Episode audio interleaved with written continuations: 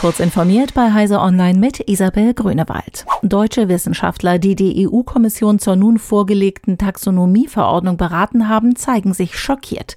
Professor Andreas Höppner, Experte für nachhaltige Finanzen, bezeichnet als eines von 57 Mitgliedern der Plattform für nachhaltige Finanzen den Vorschlag der EU-Kommission als wohl größten Greenwash aller Zeiten. Sebastian Rink von der Frankfurt School of Finance hält die Vorlage für eine Verwässerung, durch die die gesamte Taxonomie unglaublich glaubwürdig werde. Die EU-Kommission hatte am Silvesterabend ihren Vorschlag für eine Verordnung vorgelegt, der Atomkraft und Erdgas als nachhaltig einstuft. Nach offiziellen Angaben laufen in Deutschland momentan 3000 bis 4000 Ermittlungen wegen Fälschungen von Impfnachweisen. Die Dunkelziffer sei aber deutlich höher, erklärte Martin Braun, Präsident der Landesapothekenkammer Baden-Württemberg.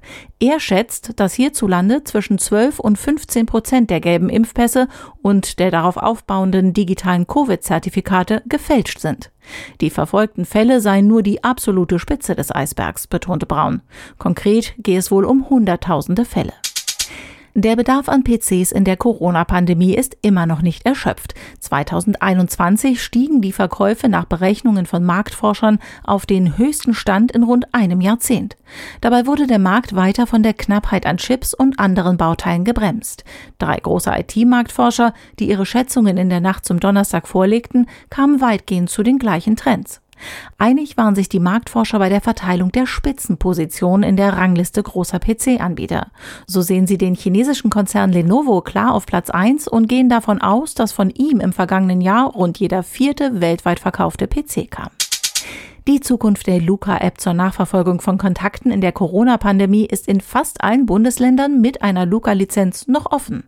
Während in Schleswig-Holstein schon entschieden ist, den Vertrag mit dem privaten Betreiber zu kündigen, prüfen zwölf Länder dies erst, wie eine Umfrage der DPA ergab. Drei Länder haben keinen Vertrag, Nordrhein-Westfalen, Sachsen und Thüringen.